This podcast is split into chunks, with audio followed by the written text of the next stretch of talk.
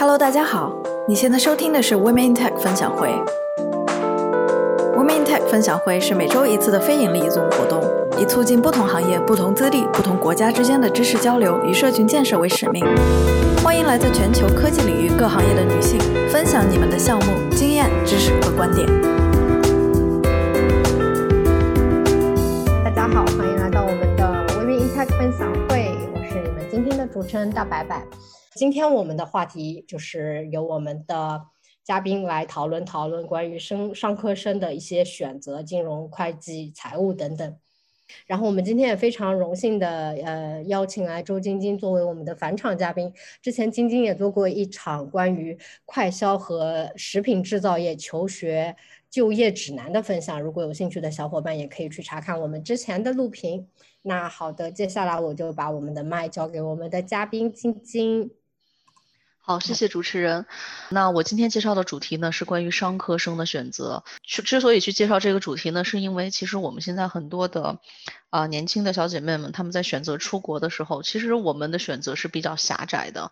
嗯，对于大部分的人来说呢，我们出国只有两大类的选择，要么是选择商科，要么是选择工科。那工科里面的话，可能有一些小姐妹选择了转码，或者是做材料分析，或者是等等的工科，这些是你们的专业领域，我就不展开讲了。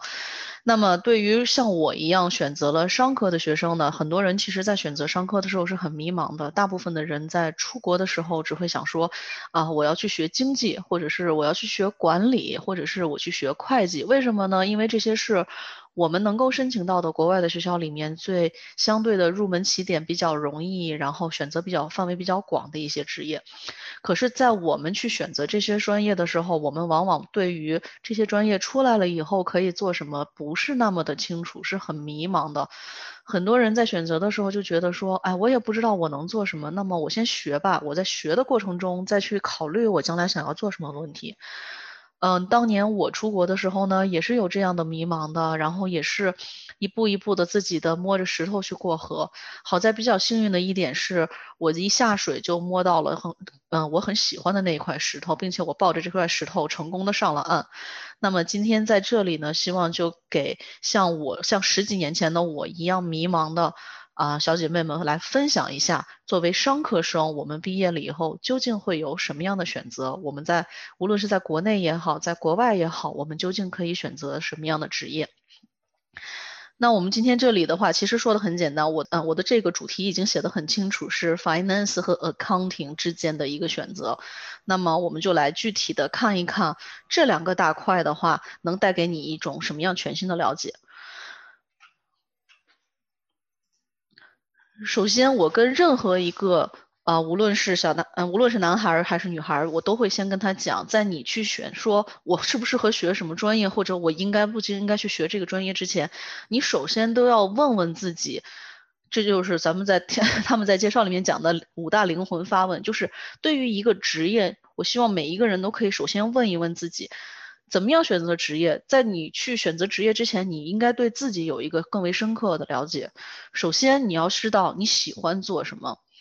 喜欢做什么是什么意思呢？不是说我喜欢 shopping，我喜欢看小红书，或者是呃我喜欢自己一个人玩魔方，不是这样子的。我们所谓的你喜欢做什么是，当你想到一个职业的时候，你在脑子里面第一时间你没有一个抵触的情绪，你首先会觉得说，哎，我对这个很感兴趣，我想要试试看。或者说，哎，我一我对于这方面一直比较擅长，我想看看我能不能走得更远。这个是我们对于你对一个职业喜欢不喜欢的定义。当然，也有可能会有一些小伙伴说，啊，我喜欢的定义就是我觉得这个职业有没有前途，或者是说这份职业出来了以后，我能不能有一个很好的收入，可以满足我的生活所需。这些其实都是你对于一份职对于一个职业的选喜欢，无可厚非，没有对错。然后其次一点的呢，就是我们要去问问自己，我擅长做什么。为什么我要说你擅长做什么？因为你擅长的东西和你的你喜欢的东西这两个东西连在一起，它才能够让给你一个持续的稳定的动力，在这个方向上走下去。很多人说我喜欢的东西五分钟热度，或者说是我选择了一个我根本不擅长的东西，但是因为我很刻苦，我很努力，所以我也可以逼着自己走下去。这样没有错。但是你不喜欢的东西，或者是你不擅长的东西，你在学习深入的过程中，你会进入一种很往往有很多的人会进入一种自我否定之中去。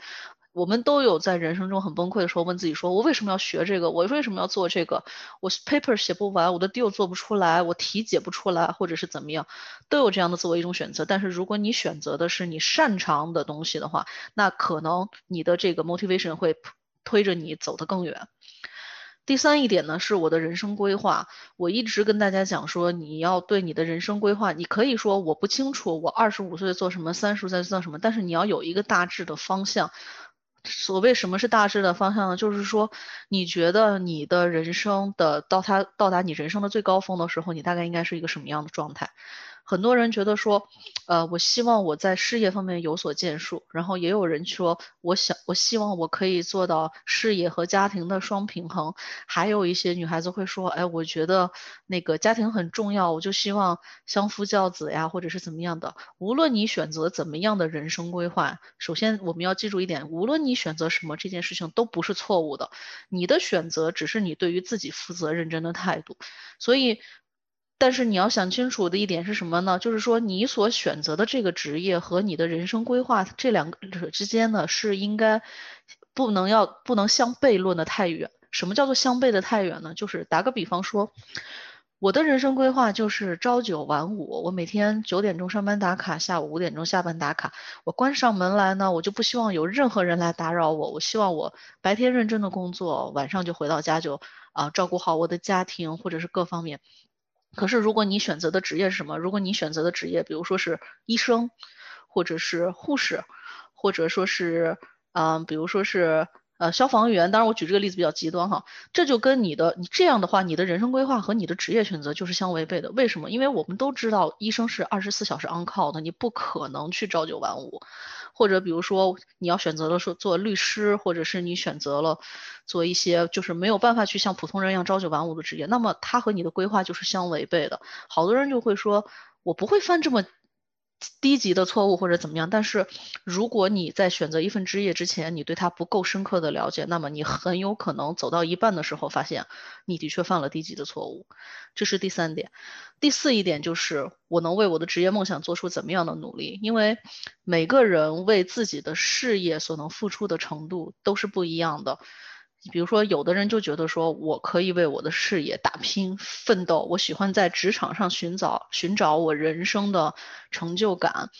还有一些人就会觉得说，啊，我不想那么辛苦，我的我家里的条件还不错，然后呢，我的人生呢就是想要轻松的，然后比较呃惬意的度过这一生。我想要游历世界各地，我想要吃遍祖国各地的美食，这也没有错。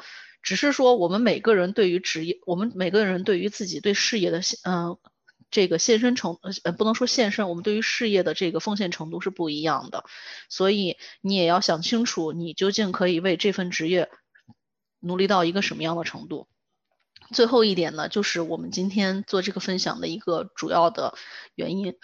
我希望大家在选择自己的职业或者是专业的时候，首先我们先要了解你选择的是什么东西。你要了解这份事业它究竟是做什么的，然后这份职位它将来出来可以做什么样的事情，然后可以达到什么样的一个高度，有着怎么样的职业规划。呃，这五个问题我们都问清楚自己，我们有一个大致的答案以后呢，我们就可以起码可以对于自己的职业选择有打下一个非常好的基础。那下面这一块呢，我想主要跟大家谈一下目前欧美地区商科毕业生主要的就业方向。比如说，我们有 marketing，marketing 大家很清楚，就是我们平时说的市场营销这一块。marketing 现在有已经有了非常广泛的概念，现在已经发展出了，比如说啊线上的 marketing 呀，包括数字呀，各等等等等的领域，marketing 现在发展的是非常广泛的。嗯，但是呢，呃，有一点我不。不是说在这里拉高踩低，但是我需要，我希望给大家讲的一点就是，现在学 marketing 这个方向呢，无论是在呃欧洲或者是在美国呢，普遍出现了一个什么问题，就是出现了一个很大的很多部分的人都去选择这个 marketing，所以现在 marketing 有可能是目前商科毕业生里面这个呃就业压力最大的一块儿。然后如果大家有兴趣的话，可以去搜一下商科毕业生的这个他们的专业的专业的分类以及这个。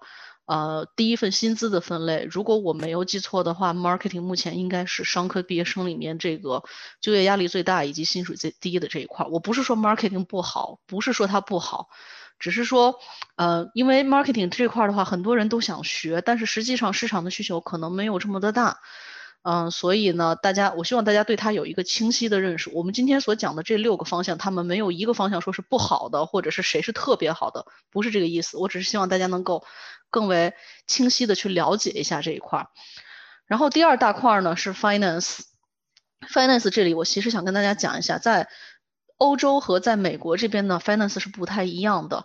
就是我们以美国为例吧，美国那边商校的 fin，嗯，商校的学生呢，有大概百分之二十五到百分之三十之间的从业方向是 finance。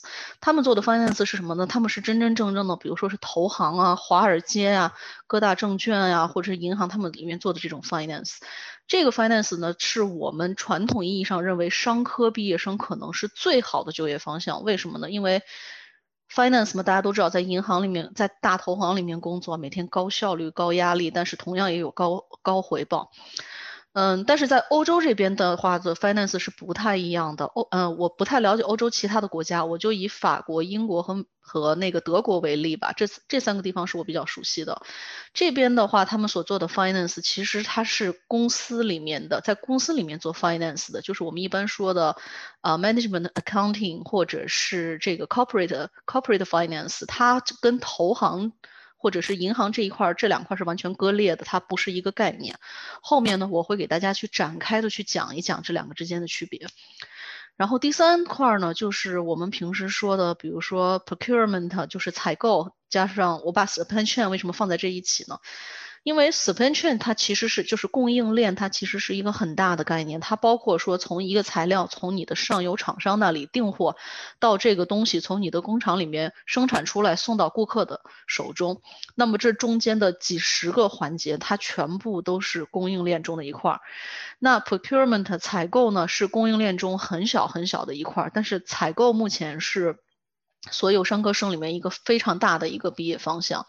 为什么呢？因为采购它其实是一个结合了，就是它是一个结合了一个采购，包括是这个，包括运输啊，包括客户关，嗯，包括供应商关系，包括上游供应，包甚至包括全球市场的这个运输等等，全部加在一起的一个非常大的一个 topic。所以目前呢。嗯，大家可能不太了解的是，在 supply chain 这一大块儿里面的话，存在非常非常非常多的工作机会，并且这种工作机会它是非常稳定的。一旦说你如果进入了一个大的公司，你进入了它的供应链里边，那基本上这个你是可以在供应链里面，就是在这个系统里面舒舒服服的一直待到老，到到退休的，并且呢，你的工作非常的稳定。呃，它的竞争激烈吗？我个人觉得它的竞争不是很激烈。为什么呢？就是因为它的就业范围太广了。像我刚跟大家讲的，你有三四十个部门都可以划归入供应链里面，所以这是我个人认为商科最大的一个就业方向。那第四章呢是 consulting，consulting 是一个什么概念？consulting 其实就是我们一般说的咨询公司呀，像麦肯锡啊等等这一类的公司。consulting 呢，在美国，在北美这边是一个非常非常大的就业方向。我那天查了一下数据，大概美国商科毕业生有百分之二十五左右吧，也都进了 consulting，并且出来的工资啊各方面都很不错。但是 consulting 这个东西呢，在欧洲那边就稍微稍微要下降一些，呃，起码就是我的同校的毕业生里面，我没有听说过任何人去做 consulting，所以我觉得这可能也是一个地缘的差异。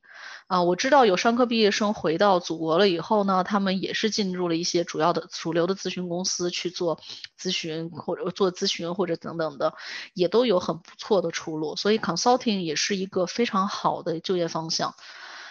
嗯，第五大块呢是生产管理。我知道好多人就会觉得说，哎呀，我是一个商科毕业生，我应该是在啊商场上叱咤风云的。那我为什么要去做生产管理？生产不就是在工厂里面吗？听起来就不太高大上的样子。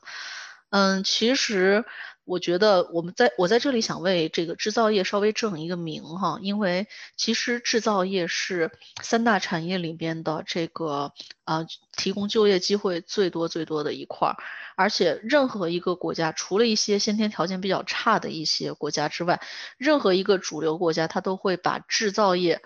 它都会把制造业当做自己国家的立国之本。我们知道有很多的国家，他会说：“哎，我就大力发展第三产业，或者是我去大力发展我的旅游业，我是无本万利的。”但是任何一个国家，一个大的国家，它的基础都是制造业，所以在制造业中间，它是也有非常多的就业机会。那最后一个呢，就说到我们今天的这个正题了，就是 accounting。我为什么在这里不跟大家说会计呢？因为其实我认为 accounting 这个。概念它是大于会计的。我知道大家都会认为说，哎呀，我学 accounting，我将来是不是就是做会计啊？我就是记账啊，应收应付啊等等。嗯，其实 accounting 比我们这种就是狭义上的理解呢更要大很多。嗯，我今天的这个就是今天这个介绍的后面的部分，我就主要给大家来讲一讲 finance 和 accounting。那么，既然我们都说今天的主题是主要讲一讲 finance 和 accounting，那大家就会跟我，可能有一些小伙伴就会说，哎呀，那我应该选哪个呢？我是选 finance 呢，还是选 accounting？我选的每一个方向，这个方向它究竟是做什么的？我出来以后有什么样的职位？然后我出来了以后的收入怎么样？我就业容易吗？我可以进什么样的公司？嗯，希望今通过今天我跟大家的这个讲解呢，可以帮大家啊拨云见月，然后解开一些迷思。首先，我们来说一下究竟什么是 finance。finance 其实是一个很大的一个概念。你无论你去嗯 Google 啊，或者是你到各种各样的一些网站上面去查，finance 是一个什么概念，其实万变不离其宗。我们来简单的说起来，finance 就是一门怎么样来运用金钱的技术。什么概念呢？就是说我怎么样用钱。怎么用？怎么样能更好的去使用我的现金流？使用我的现金，或者是我的货币资金，或者是我的借贷，或者是等等的一切用钱来生钱的方式，我们都称之为 finance。这个是广义上的 finance。这就是为什么我们一般人在谈到 finance 的时候，国内把它翻译为金融。我们在国内，你一说金融，大家立刻想到的就是银行、证券或者是保险公司。嗯，我们然后。很少会有人觉得说，哎，finance 除了银行金融就没有别的东西了吗？这个就是因为我们平时所接触到的 finance 是狭义的 finance，好多人就会觉得说啊，finance 高大上，你学 finance 的你一定是进银行或者进证券吧？我当年上学的时候也有很多人认为啊，你一定是将来就是进银行的或者怎么样，可是我最后进的不是银行。为什么呢？因为 finance 底下呢还有一个狭义、更为狭义的 finance，指的是什么呢？就是在一间公司里的这个 finance 部门。好多人说啊，一个公司里面还有 finance 部门是研究什么的呢？是研究怎么发行股票，或者是怎么跟银行借钱吗？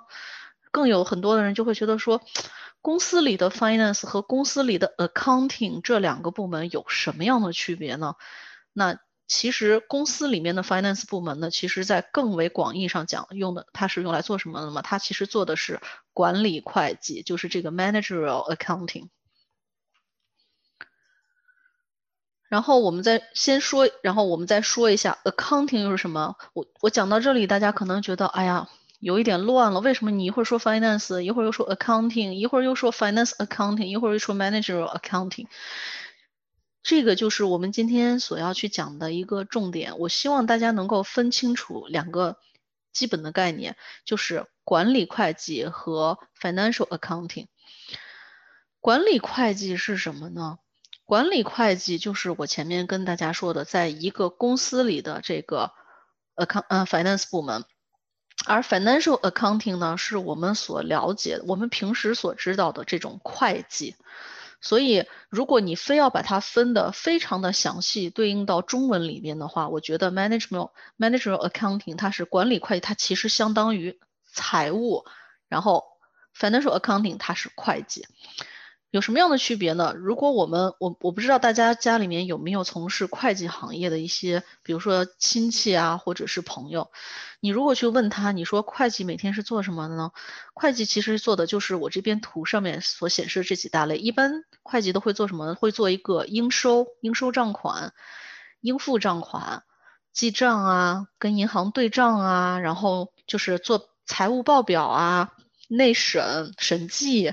或者是提供什么，就是提供什么 balance sheet 啊这种这类的东西，他们所做的这一切东西呢，是为了确保一个，比如说正常的会呃正常的会计的要求，或者是国家对于会计税务这块相关的法律的规定，保证公司是正确的，并且是按时的执行这些规定。他们所做的这些报表呢，是要拿出去给广大的 public 去看的。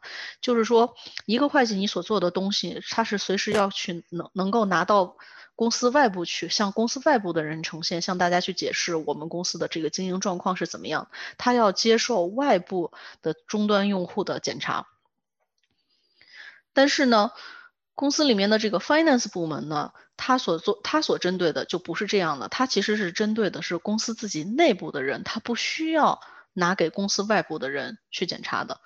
这就是为什么我们在一般看到会计的时候，都会跟你说啊，会计是一个要求非常细心、非常仔细的工作。为什么呢？因为你所记录下的每笔应收账款，你所付出去的每一笔账款，你都要完全和其他公司之间的记账要完全对得上，并且呢，你要接受一年可能两次甚至三次的审计。这个对于所以会计的话，往往会要求你要你要有一个非常要非常的细心，并且有着良好的这种就是提供 backup 的这种想法，嗯，不是想法，就是你要有这种概念，你要有这时时刻刻提醒自己说，我的每一笔账都应该是清楚的、可查的，而不是说我随便的写一下，或者是我预测一个数字就可以了。会计是啊，要求你要细心而要仔细。那。Financial accounting 是什么呢？就像 financial 就是会计是什么呢？就是像我刚才跟大家讲的，你的所有的这个公司里边所有的这些 transaction 应收也好，应付也好，你都要把它清晰详尽的记录，并且你要有详细的准备。像我们一般会要求说会计师，嗯，我们一般会在一份那个会计报表里面看到什么呢？就会最起码你会看到我们公司全年的收入是多少。我们的支出一共是多少？那我的毛利润是多少？其中呢，划划分的更细的话，还有我的支出就会划分的很多大块儿。比如说，我的销售方面的支出是多少？啊，我的这个 marketing 这种市场营销方面的支出，然后其他的，嗯，其他的，比如说我的人员支出、工资支出等等等等，这些报表呢，全部组合在一起，就是你所有的收入。减去你所有的支出，然后再减掉一些其他的会计方面的一些概念，包括一些股票分红等等方面的概念，你最终会得到一个我的净利润值。这个是会计工作的一个重点，就是它的重点是提供给外界一个详尽的资料，让外界可以清晰的知道这个公司每年的经营状况是怎么样，并且一笔一笔都是实都是实际记录，它不会出现任何的。我预测一下大概是多少，或者我大概觉得这个东西是怎么回事儿。我大概介绍一下我们我们公司的趋势是怎么样，不是这样子的。它表示的是一个公司实实在在的经营状况。那我们既然都说到会计的这些的职位了，也刚才说了会计要求大概是什么样的一个呃性格。我知道很多的小伙伴会。嗯，选择在会计行业，或者是呃以会计行业作为我进入一个公司的切入点。嗯，那么我想跟大家讲一讲，就是说，如果你选择的是传统的会计专业，那么你作为会计专业出来毕业了以后，你的 entry level 你可以去做什么样的一份工作呢？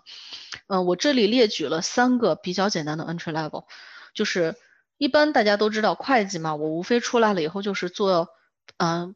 那个就是新手会计，或者是我可以做出纳，或者是第三种选择，我是可以去做审计。展开来讲一讲，第一第一大类 accountant 呢，就是我们传统意义上说的会计。会计其实分的是非常非常非常细的，会计的任务就是为要做什么呢？就是要记录并且分析，然后保并且是保持我有一份非常完整的一个 financial records。所以，我们会计在公司里面会有哪两种、哪几种？起码我们会有应收会计，我们应该我们叫 AR account receivable，还有应付会计，我们叫 AP account payable。然后其他的情况下呢，我们还会有一些，比如说啊，就是。专门付薪水的会计，给大家给所有的员工进薪水的会计，这个 大家记住，这个就是给员工发薪水，应该每个人发多少钱？这个活儿不是 HR 的活儿，这个活儿是会计的活儿。然后还有一些会计是专门做税方，嗯，就是做税务方面的一些记录。还有一些会计呢是专门针对，比如说仓，嗯，仓库的库存等等的一方面记录。就是会计其实分分的是非常非常细的。那你如果去找一个工作的话，你想成为一个很有经验的老会计的话，他大抵上会要求你说你要做过一个 full accounting cycle，什么意思呢？就是说你要在基本上会计的这几个大类你都做过一遍，那么你就是一个全科会计。一个全科会计呢，其实在就业市场上不能说就业市场了，在这个猎头。在这个各公司挖角和猎头的市场上也是非常吃香的，因为全科会计往往需要可能十年左右的一个经验的积累，那么。国内其实有一句老话说，会计是越老越吃香。这句话虽然不完全正确，但是在你职业生涯的前十年到甚至是前十五年，这句话都是绝对正确的，因为它确确实实是随着你经验的增长，你所接触过的东西就越多，你能够对于整个财务这一块的把握就会越大，那么你就会成为一个薪水和社嗯和在公司的地位都非常令你满意的一个会计。那第二块儿的话，我们为什么单独的把 accounting clerk 拿出来放？accounting clerk 其实对于我的概念上来说，我更认为 accounting clerk 它是相当于一个书记员，相当于一个出纳的角色，它是一个初级的去对公司的所有的这个每天的往来呀等等的一些进入记录的这个人。这个记录呢，它基本上是属于一个 data entry level，就是说什么呢？它不会需要你有特别高深的技术水平，或者是特别深厚的呃财务功力，知道可以去懂得避税等等，没有到这个层面，就是简简单单的，你把公司里边的每天的应收的钱、应付的钱全部都记清楚，然后保持账目的整洁，保持所有的账目都有底可查，这个是 accounting clerk。那第三大块的会计的就业方向呢？还有人一开始就选择了做审计，有很多的小伙伴都听说过四大，对不对？四大是什么呢？它其实是四大会计审计和公司，这里我就不一一列举名字了，因为大家都能够查到。审计员是做什么的呢？它其实有两种。你第一种，你可以作为公司内部的审计，我们一般叫 internal auditor，就是公司内部自己每年是有审计的。它可以从公司，就是从公司内部，它保证我们公司所做的一切的呃记账啊，包括是我们平时的一些 financial practice，都是符合国家和或国家的税务规定，也符合我们公司自己内部的税内部的这个财务规定的。那还有一种 auditor 呢，就是我刚才说的四大里面的 auditor。为什么会有这两种不同呢？因为一个比较正式的公司，一个中小型企业，它每年至少应该是有两次审计的。一次审计呢是自己的内部审计，还有一次审计呢是外部审计。内部审计是平是自己公司内部的这个 internal control，它的 SOX 的一种，啊哦不好意思，我解释一下，就是它是内控的一种。手段为什么呢？因为你要保证你的公司的所有的东西都是合法的，并且是符合公司的相关规定的，啊，这个可以从内部帮你解决，把很多的问题扼杀在苗头上。这样的话可以确保所有的人都是按照正确的，按照正确的这个呃呃方针啊，或者是法律啊去进行日常的工作。外部审计呢，这个是对于所有的上市公司或者是准备上市公司，这个都是必经的。你每年必须要经过一次，啊，有指定的或者是有资格、有资历的这个审计公司的一次单独审计。这个外部的审计呢是非常 非常昂贵的，并且非常的耗时。举一个简单的例子，我们在接受这个普华永道审计的时候，甚至达到什么程度？就是我们。啊，每周清点一次库存，然后这个清点的这个单子上面是谁签的字，然后为什么这是两个人，啊，在同一天签的字，或等等等等这样的细节，在外部审计的时候都会审到。我们整个公司里面的话，所有的人可以说是要专门的去配合。啊这个外部审计的公司在长达二十天的时间里回答他们的每一个问题，甚至他们会逐行逐行的看我们的一些数字等等的，这个是外部审计。那外部审计这个做就是作为审计员呢，他其实也是一个非常好的一个进入公司的一个机会。有很多的公司他会比较喜欢曾经有过四大经历的这些小伙伴，所以呢，这是我对这个 financial accounting 的一个介绍。那下面的话，我来跟大家想重点讲的一下是这个。嗯，这个叫做管理会计。我之所以把这个放为重点讲，是因为我自己本身是做这一大块的。我在这一大块里面已经工作了快有十年了，我是非常看好管理会计的。所以这里我可以跟大家分享的特别的详细。首先跟大家讲讲什么是管理会计。有很多的小伙伴，你们可能在去看这个啊招聘或者是企业招人的启呃这个广告里面，你会发现他说。嗯，这个公司是招他，是招他的 finance 部门，然后一会儿你又看到说这个公司又招了一个那个 accounting 部门，有的人就会觉得说这这这难道不是同一个东西吗？它还真不是。再跟大家去回顾一下我们刚才讲的会计部门是什么呢？会计部门是记录一个公司里面所有的 transaction，会计。会计记录的这些东西呢，它是不但要给自己的内部看，它更重要的终端用户是外部，是税务局，是国家审计部门，是对你们公司感兴趣的投资者，甚至有可能是这个股票市场。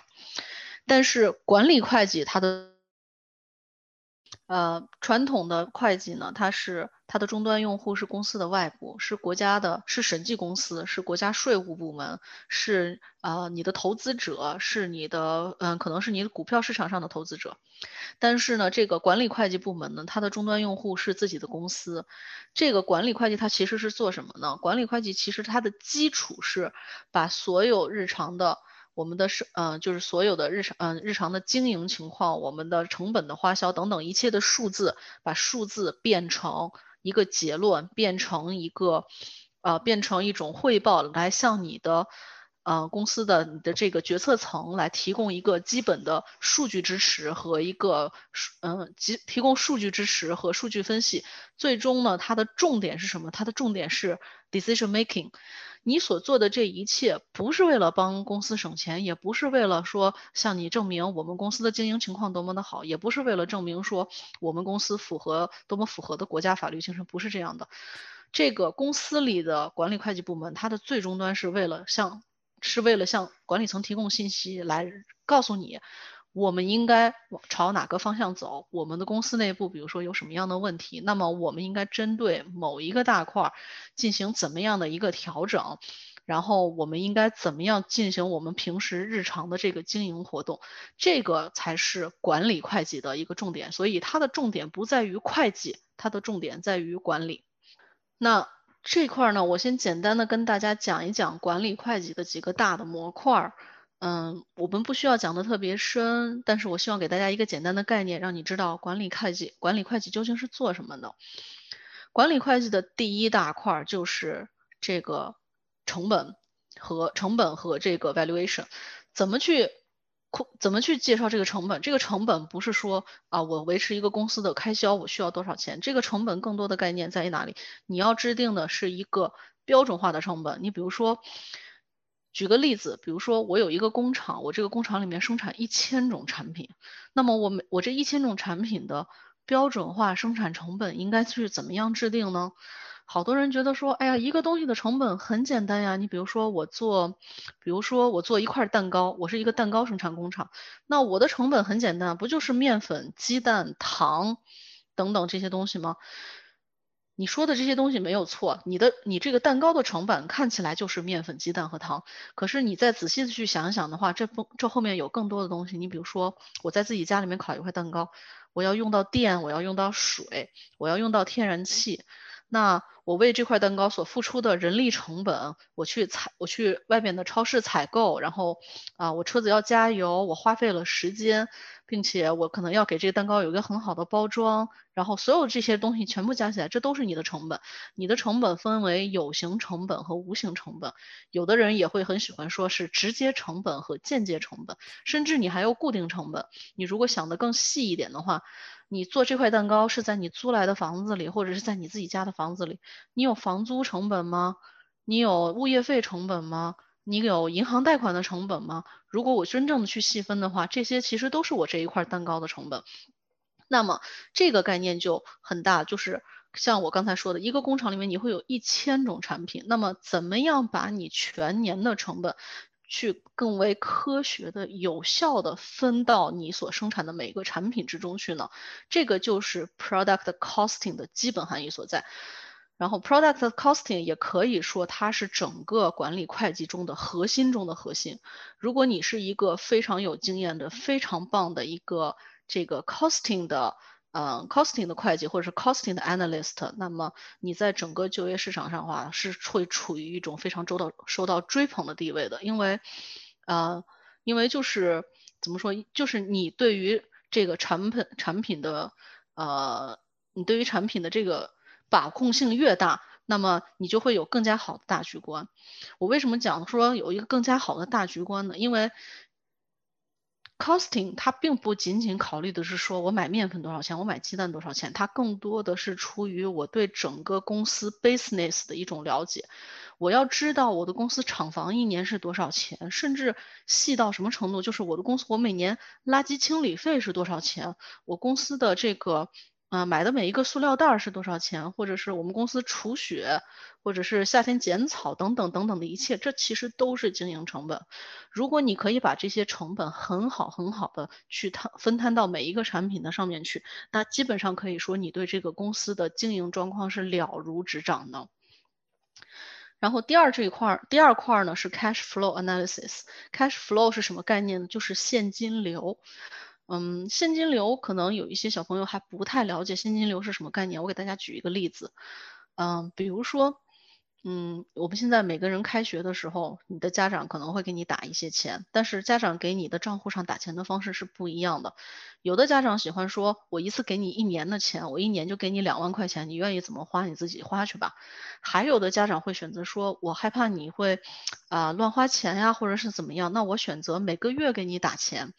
那你每个月给你打钱的人就会有一种深深的感受，比如说我这个月花钱要是花的稍微超了一点点，我到月底的时候是不是就很难受？那几天就会等钱过日子。然后要是每年打一笔钱过来的那个。这种家庭呢，就会我可能头几个月我都没有什么现金的压力，然后越往越到我该打钱那个日子，越往后越往后，我手上的钱就越紧。那你觉得钱紧，你怎么样？你是不是手上有钱花？这个其实就是你的现金流。现金流是一个企业的生命。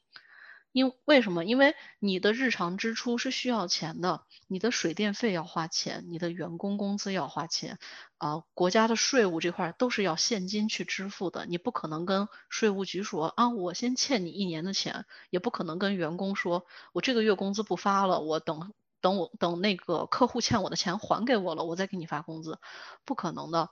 所以现金流的管理也是一个企业管理的重中之重。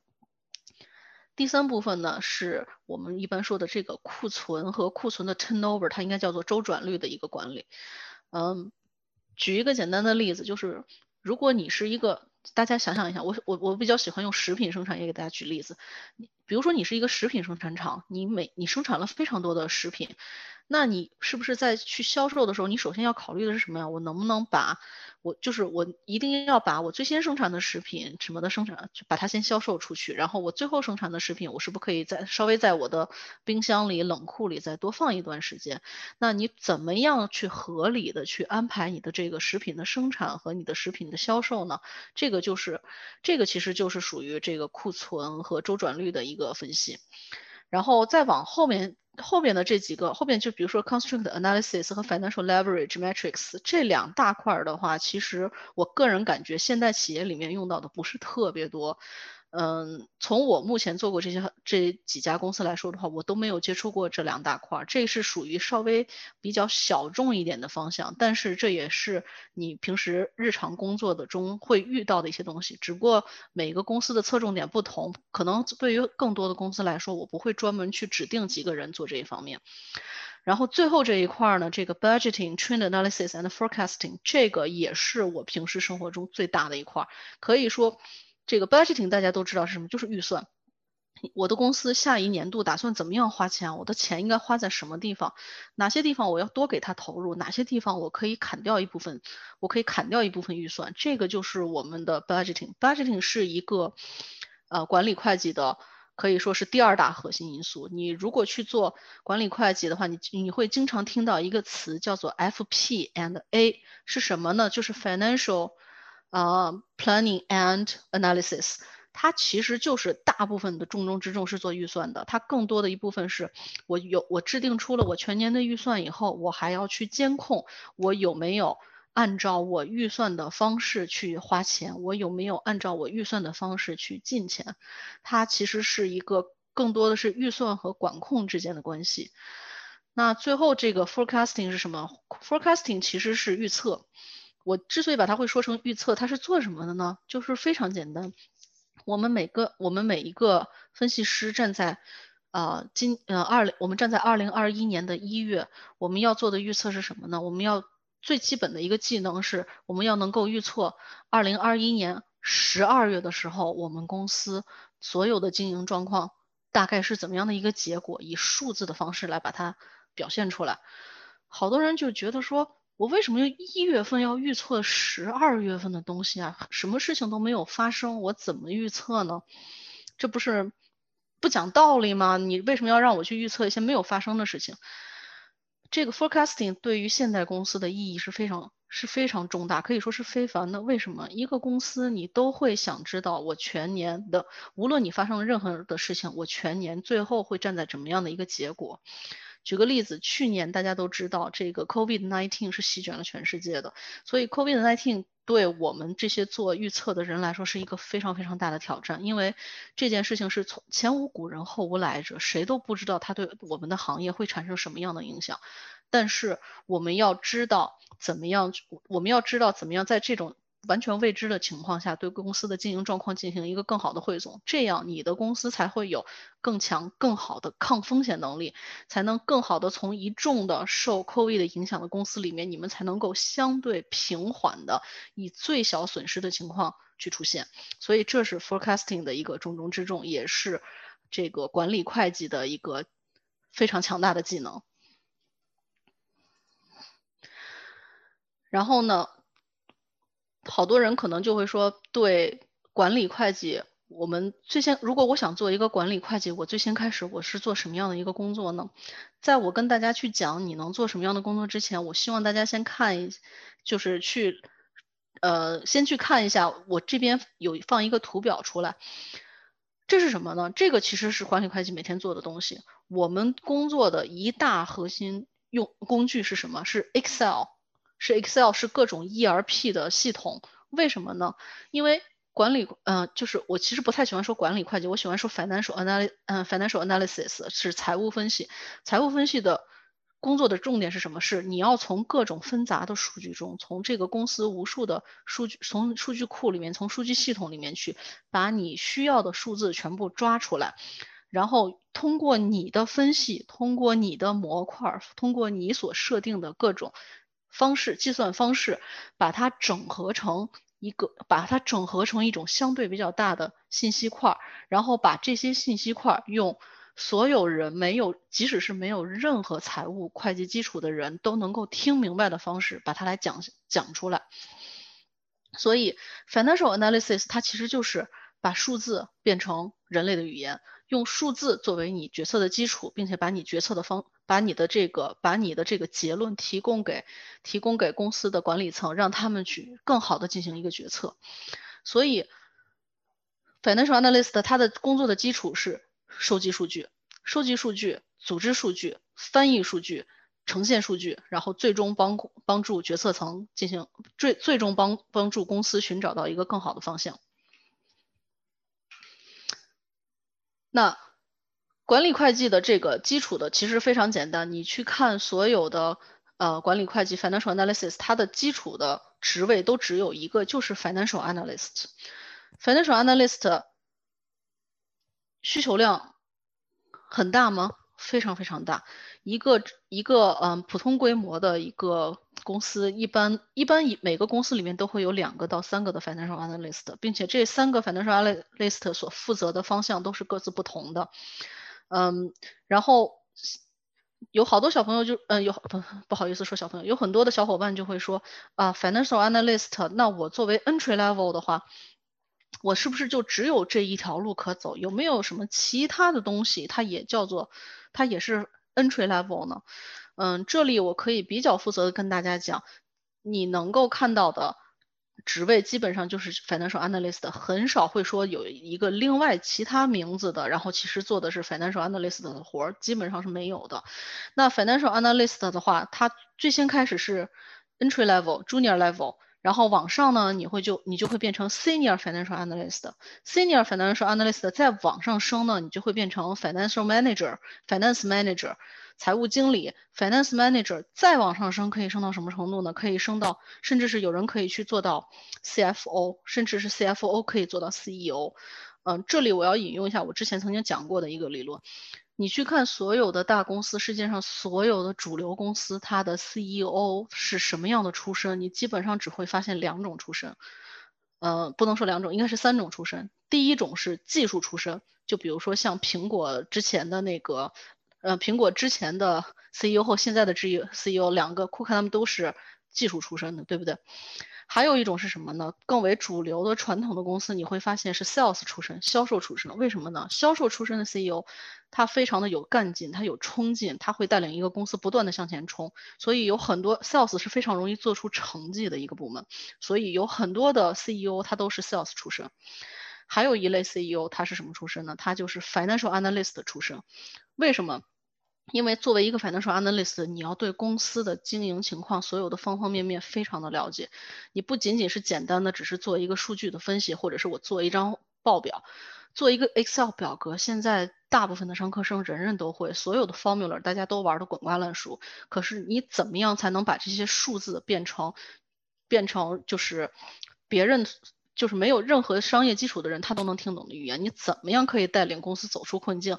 你怎么样从数字里面一眼可以看出这里有问题，那里有问题，这里有风险，那里有风险呢？这就是 financial analyst 的一个特别棒的一个直觉，这也能够帮助你在日后的这个方面走得更高更远。那怎么样成为一名 financial analyst？怎么样成为一名财务分析师呢？首先一点，你肯定是要有一个本科的。文凭，你这个本科文凭应该是在相关领域的，比如说你是会计啊、finance 呀，或者是那个工商管理，这个是你的一个敲门砖。其实 financial analyst，如果你可以有一个硕士文凭，当然是更好的，因为这个你的教育程度的越高，就会帮助你在后面的路上走得更远。然后第二一点的呢，就是你可能要需要一个相关的一个行业资格。比如说，大家都知道会计要拿到行业资格，国内的话就是你起码要有会计证。那在北美这边的话，你首先是要有一个 CA。那嗯，financial analyst 最好的是拿一个 CPA 或者是 CMA。CPA 和 CMA 之间是有稍微小很小一点点的差距的，但是差别的。但是我现在所在的这个加拿大地区呢，CPA 和 CMA 已经合并了，这两个证现在已经合并为同一个了。你只要通过一关相嗯，通过一段时间的学习，通过相关的考试，你就可以拿到一个双证合一的 title。然后第三一点就是非常非常重要，我想跟大家强调一下，就是你的第一份工作经验。我希望大家，如果你真的很想成为 financial analyst 的话，你找的第一份工作，你一定要注意看他在他的这个。嗯，工作描述内容里面一定要偏重“分析”这个词，为什么呢？因为有很多的小伙伴在寻找第一份工作的时候就非常的焦虑啊，或者是觉得，哎呀，我没有经验，只要有任何一个公司要我就行了，没关系，做什么都行，我哪怕去做出纳什么都可以。我这里给大家的建议是。你可以接受这样的工作，但是我希望你能够更为谨慎、更为仔细一些。最好是你做的，如果你想成为一名分析师，那么你的第一份工作就最好是和分析有关的，呃。如果说你第一份工作不是和分析有关，比如说你第一份工作是，呃，auditor，或者你的第一份工作就是会计，我还可以做 financial analyst 吗？答案是可以，只要你想转做 financial analyst 都是有可能的，因为这三个其实是有一个很大的共通的基础，嗯。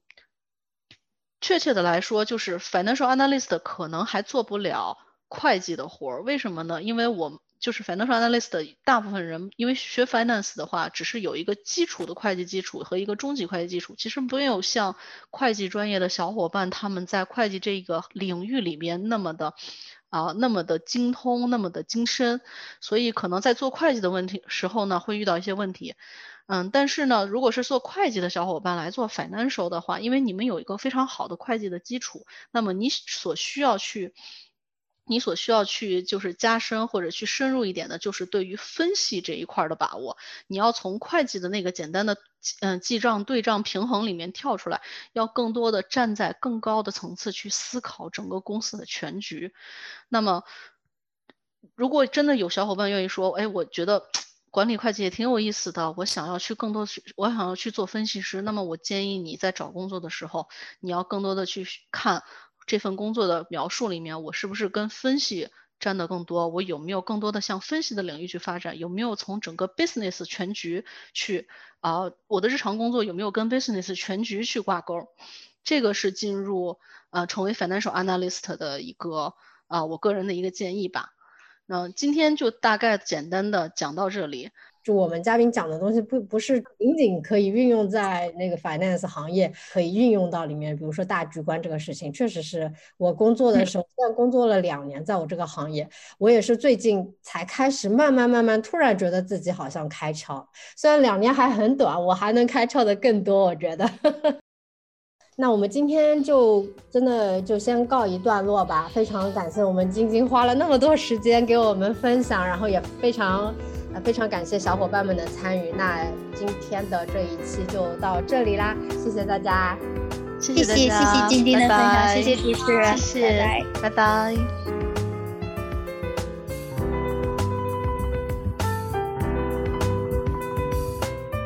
感谢大家的收听。如果你喜欢我们的内容，你可以在微信搜索 Women Tech 分享会，关注我们的公众号。欢迎大家留言评论与我们互动。希望大家把我们推荐给朋友们，帮助我们把知识和女性力量传播给更多的人。感谢收听，我们下期再见。